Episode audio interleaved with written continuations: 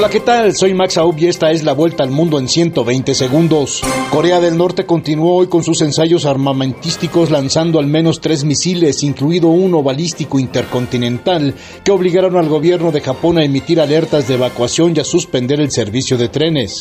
Las fuerzas aéreas de Corea del Sur y Estados Unidos anunciaron este jueves su decisión de extender el periodo del ejercicio aéreo conjunto tormenta vigilante, en respuesta a la reciente provocación de Corea del Norte que lanzó horas antes misiles balísticos hacia el mar de Japón.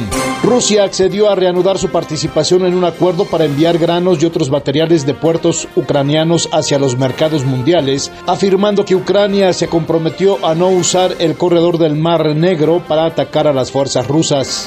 Al menos 150 personas perdieron la vida y 36 permanecen desaparecidas por las inundaciones y los desprendimientos de tierra provocados por la tormenta tropical Nalgae, que golpeó Filipinas durante el pasado fin de semana, según datos actualizados por el Centro Nacional de Emergencias.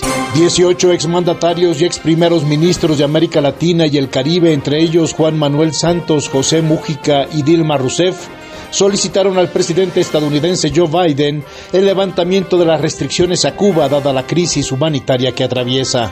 Seguidores del presidente de Brasil, Jair Bolsonaro, marcharon hasta la puerta de muchos cuarteles y exigieron una intervención militar contra la victoria electoral del izquierdista Luis Ignacio Lula da Silva. Las manifestaciones fueron multitudinarias y pacíficas, pero de un claro talante antidemocrático. Los más de 40.000 venezolanos que se encuentran en México en espera de resolver su situación migratoria están en situación delicada porque viven a la intemperie o en albergues y no están acostumbradas al frío, de ropa de invierno, lo cual podría derivar en breve en una crisis sanitaria. Esta fue la vuelta al mundo en 120 segundos.